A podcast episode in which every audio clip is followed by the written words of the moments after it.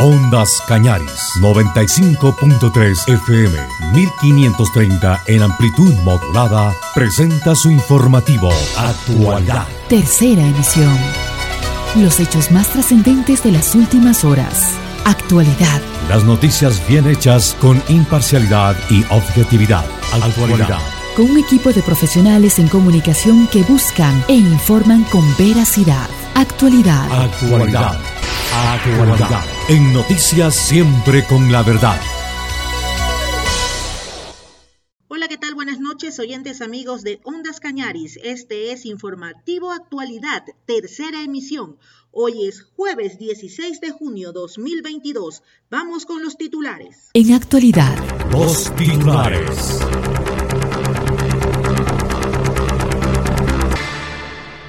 Presidente Lazo decretó coordinar acciones en todo el país para detener alza de precios. Fausto Jarrín, asambleísta, si el audio es falso. Presidente debió hacer denuncia con referencia a la presión a la justicia. Abogado de ISA, el movimiento no se detendrá hasta que Ejecutivo nos escuche. Sector empresarial rechaza paralizaciones por pérdidas millonarias coordinadora de revocatoria de mandato, se suman al paro nacional.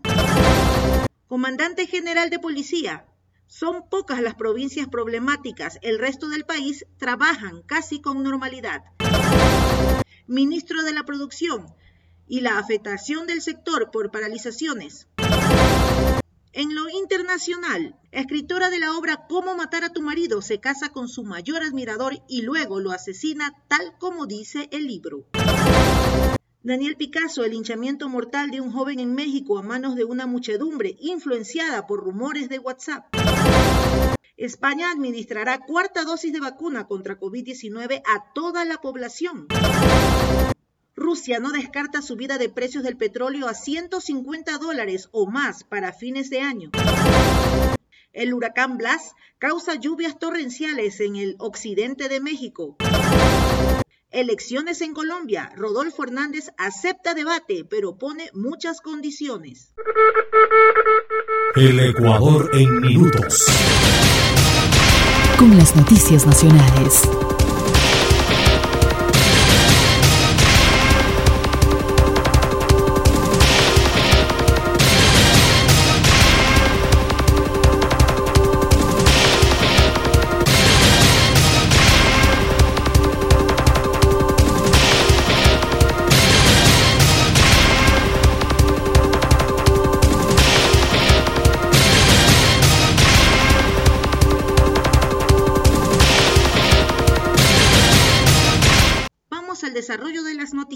A través de un decreto ejecutivo, el presidente Guillermo Lazo dispuso a las gobernaciones de todo el país coordinar acciones con las intendencias de policías para ejecutar los operativos y mecanismos de control de precios para evitar la especulación.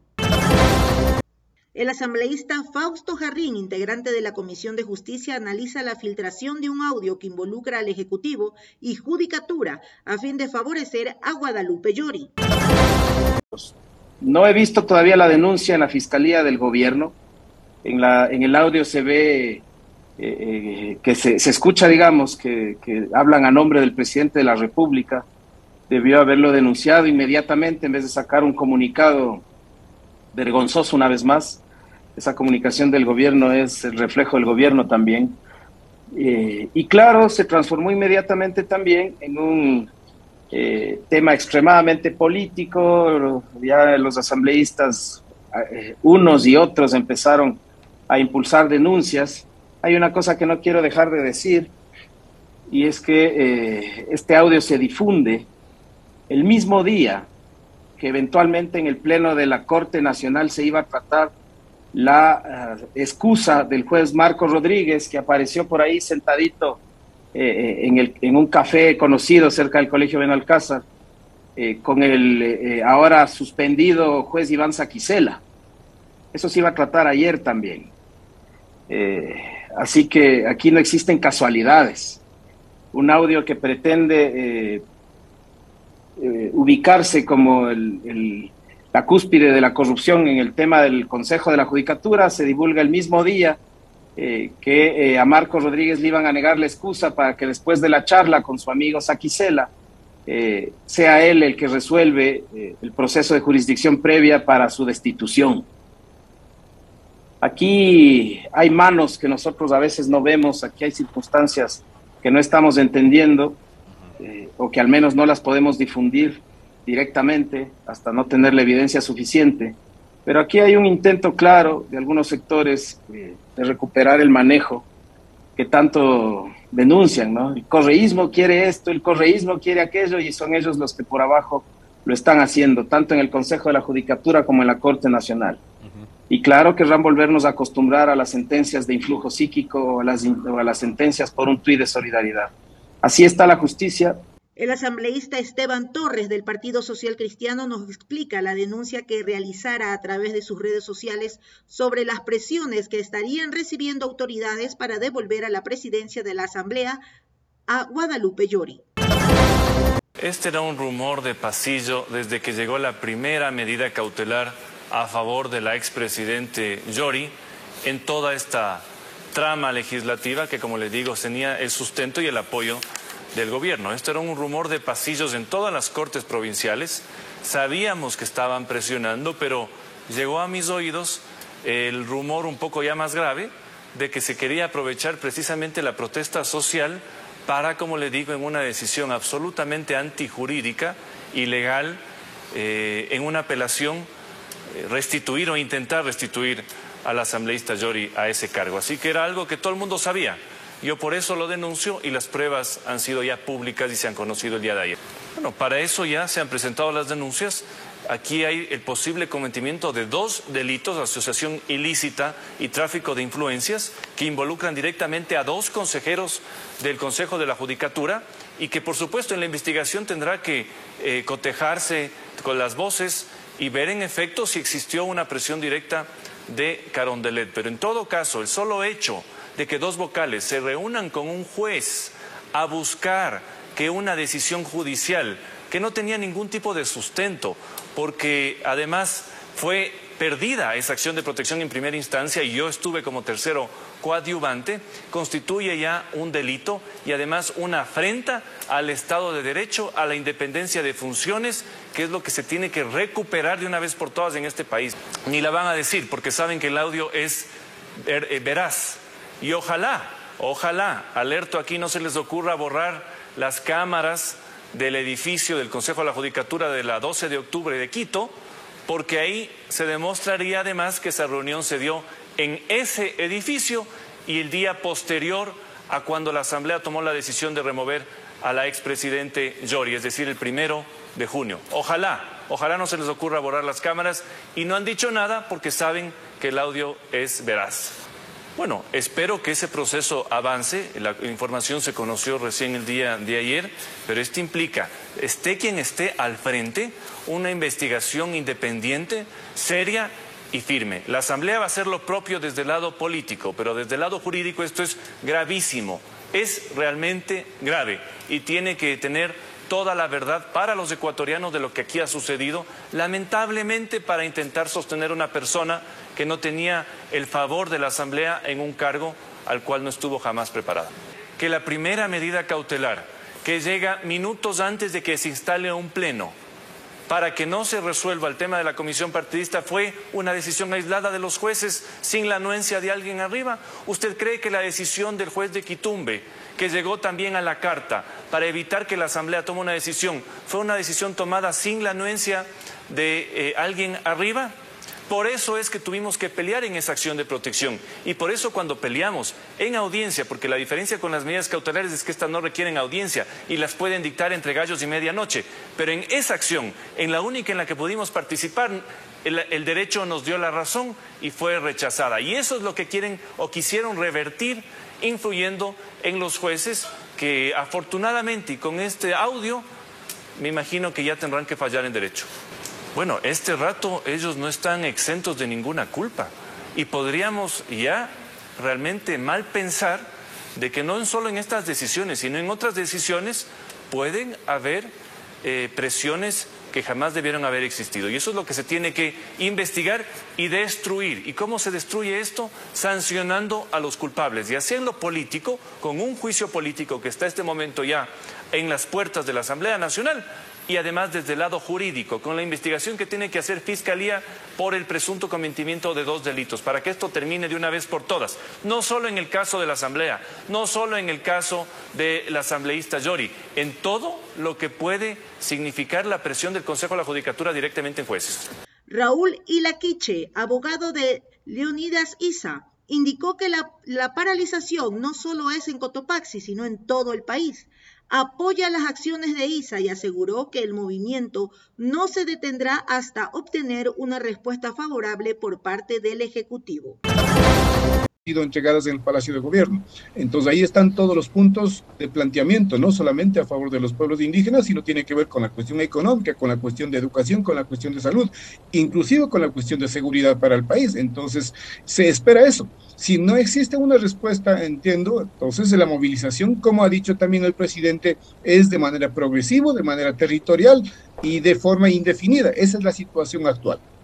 Para nada, ayer en horas de la tarde que mantuvimos la reunión el equipo, el señor presidente ha informado de que no tiene ningún tipo de contacto con ningún funcionario del gobierno, no hay ninguna respuesta y por eso es la decisión, ¿no es cierto? En horas de la tarde tuvo una reunión del Consejo de Gobierno a nivel del país, eh, del Consejo de Gobierno de la CONAI me refiero, y allí obviamente hacer una evaluación correspondiente y tomar esta decisión de, de llamar, ¿no es cierto?, la continuidad de las movilizaciones y con toda la fuerza. Además de eso, ha hecho un llamado a todo el país, a todos los actores, de toda la sociedad de que acompañen en este proceso y ha habido una, una reacción, una respuesta positiva. Por ejemplo, lo que está pasando en, la provincia de, de Pichincha, en, en, Quito, de manera particular. Entiendo, todavía no sabemos de, que la gente está eh, levantada en Quito, ¿no es cierto? Y ahí no estamos, no estamos nosotros, no están los indígenas, no está el presidente de la CONAI en Quito, sino los habitantes de Quito también están reaccionando. Entonces, ¿eso qué significa? De que el país está reaccionando y no es solamente una cuestión de Leonidas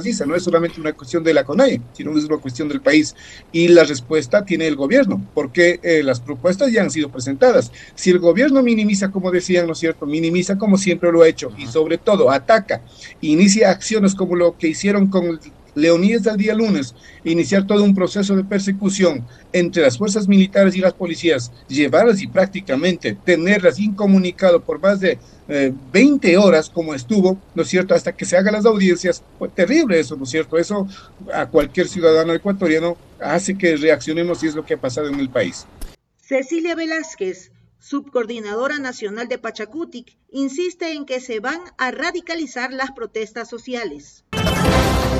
En realidad el movimiento indígena ha convocado a una movilización nacional por el alto costo a la vida. no sé si es que estamos hablando de la radicalización pronunciada por los por los pueblos y las nacionalidades. Nosotros le hemos dicho muy claramente al gobierno, hemos presentado ya los puntos eh, para poder tratar, no solamente en esta movilización, sino de hace varios meses atrás, a lo cual no hemos tenido respuestas positivas a ninguno de los puntos. En ese sentido, al menos nuestro llamado como estructuras, como dirigentes de base, es que haya una respuesta concreta de parte del gobierno central. El diálogo es uno de los instrumentos poderosos para llegar a acuerdos, consensos y mucho más cuando hay una crisis de esta naturaleza.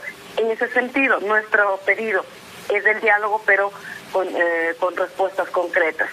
Pero nosotros eh, como movimiento que estamos tomadas las calles, que estamos en, la, constantes movilizaciones, lo que sí pedimos es que haya una respuesta y una deposición de actitudes políticas tanto del compañero presidente de la Confederación de Nacionalidades Indígenas, el, que nos representa a nosotros, así como del gobierno central.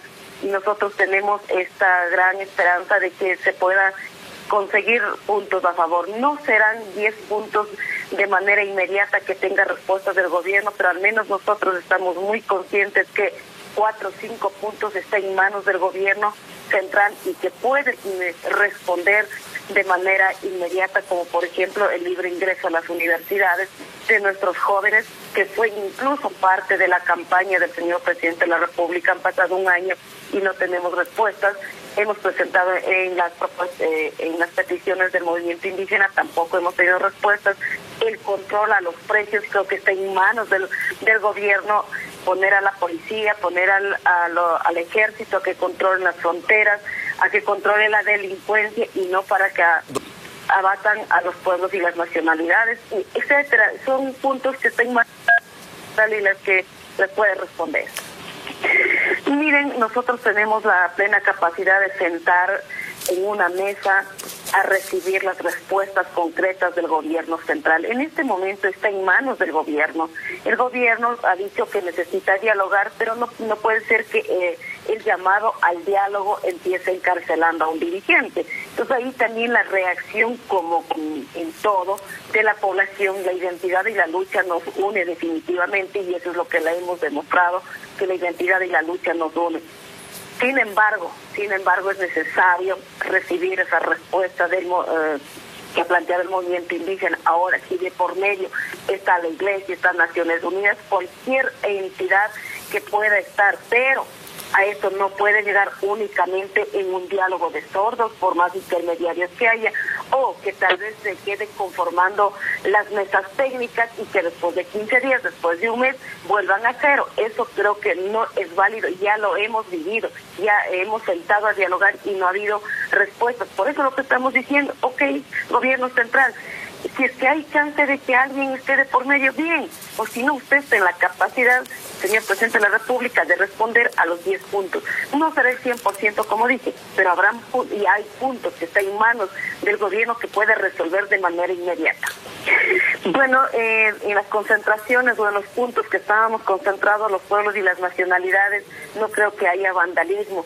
Y no me voy a escudar detrás de lo que se infiltra en la gente, a pesar que eso sí hay y ahora sí vemos también nosotros con preocupación que hay mayor número de personas no identificadas, digamos, por la lucha nuestra y que en esta multitud nos resulta como complicado eh, identificar. Sin embargo, a los que hemos podido identificar han sido aislados y, y eso es importante. Sin embargo, sabemos que en los centros urbanos eh, no está el movimiento indígena y nosotros no podemos responsabilizarnos de algo que no estamos al frente, algo que no sale de nuestras filas sino que sí, hay sectores sociales también que se han plegado al paro y a lo mejor no, no pueden visibilizar de esto de la gente infiltrada o quizá tal vez eh, alguna gente que quiere realmente hacer daño y que no quiere el bienestar del país.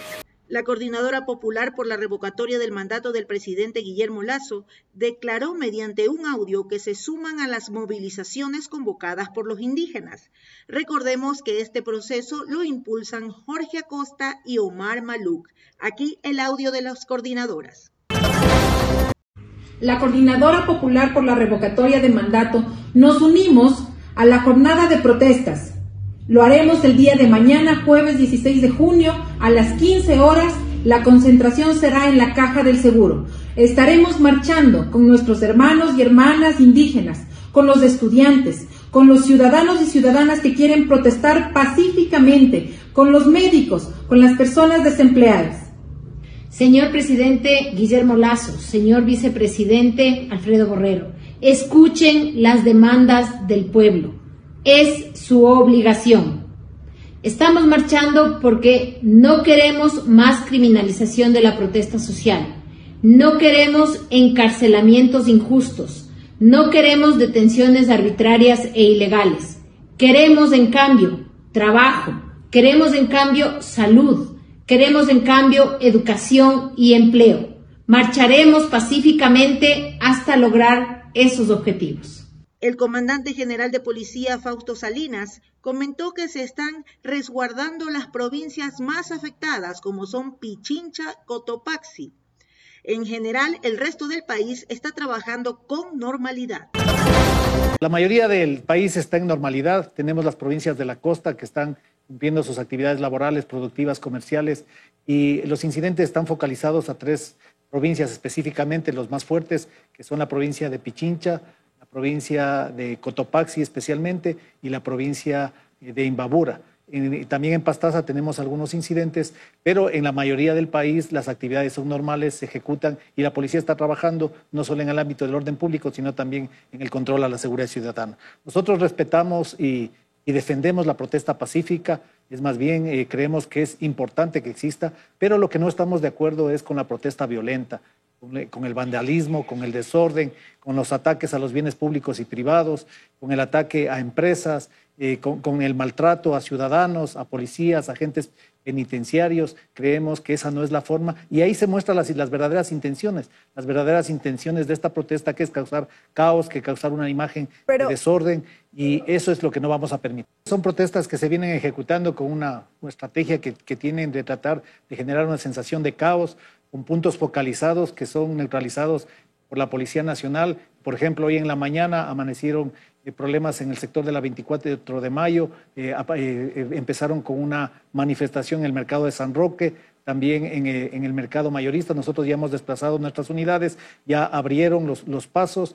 Son grupos pequeños, pero tratan de generar esta sensación. El día de ayer, por ejemplo, había algunos camiones que son los mismos, los mismos que ingresan, se dan la vuelta y regresan. Se coordinó con el municipio de Quito para que se establezcan las sanciones respectivas, porque también hay una, una libre movilidad que no podemos impedirla. Pero tenemos focalizado, tenemos 41 investigaciones previas abiertas. Esto es muy importante. Nosotros estamos buscando los videos, las imágenes de todas las personas que podrían estar liderando o actuando tanto como materiales o intelectuales porque la justicia tiene que llegar, tiene que llegar a estas personas y tenemos nuestras unidades de inteligencia e investigación cercano a estas personas que podrían estar ocasionando estos desmanes o estas acciones. Bueno, lo que creemos es que hay que diferenciar. Hay una protesta social que es, que es respetable, hay una protesta social que tiene sus límites, incluso la, conversación se permite con estas personas que permiten paso de, de vehículos en algunos puntos del país, pero hay otros lugares donde sí se mira una estrategia. Hay personas, nosotros recordemos que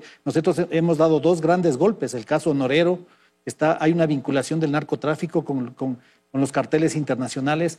Eh, tenemos el, caso de la desarticulación de, una banda que estaba entrenándose en Colombia y en Venezuela. Para, son bandas eh, fuertes que, que, también les interesaría que haya caos les interesaría que haya desorden, porque los estamos golpeando y porque tenemos muchos blancos en línea que podrían ser neutralizados si nos permiten trabajar, porque ahora hemos tenido que desplazar nuestras unidades para fortalecer estos puntos críticos. Es así que el día de ayer ya se estableció una zona de seguridad especial en Cotopaxi. Hemos desplazado capacidades operativas, tanto militares como policiales, para realizar un recorrido en este punto crítico y mantener el control. Para el día de hoy amanecimos sin policías secuestrados. En la noche se hizo un trabajo por parte del comandante eh, de, policía y se logró liberar ya a los últimos policías que, bajo, eh, eh, estaban sometidos. Sin embargo, nosotros, todo caso de ataque a un policía, agresión, secuestro o también daños públicos, nosotros estamos presentando las denuncias correspondientes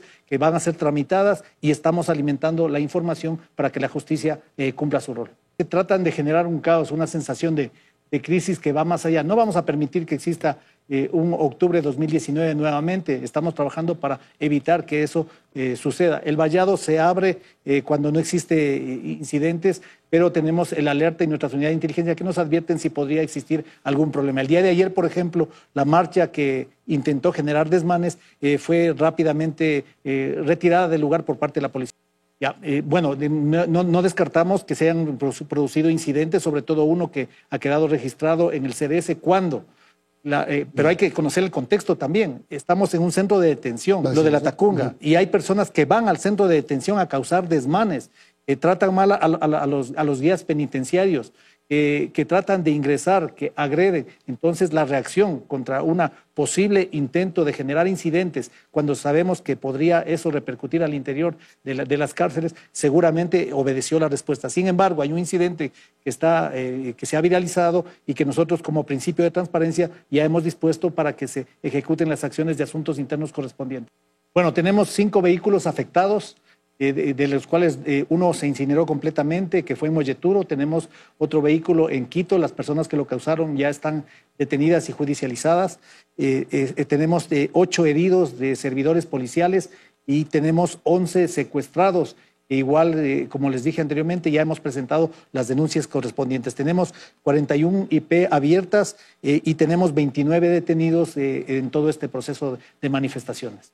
Bueno, es un proceso de investigación. Se presenta la denuncia, eh, con esa denuncia la Fiscalía eh, ordenará algunas acciones como toma de versiones, los elementos fotográficos, videos, y también, las, y, también información, la identificación de quiénes podrían ser los autores. Con ello, en un proceso ya, ya no de flagrancia, sino de una investigación, eh, tendremos que dar con los culpables y tendrán, como les dije, tendrán que responder ante la justicia. El Departamento de Defensa Institucional son los que presentan a nombre de la policía esta denuncia para defender y proteger a nuestros policías. Nuestros policías están haciendo un gran trabajo, están comprometidos, están en el terreno, están tratando de defender la democracia, el orden y sobre todo en todo este marco de tensión están respetando los derechos humanos. Hacemos una pausa comercial y enseguida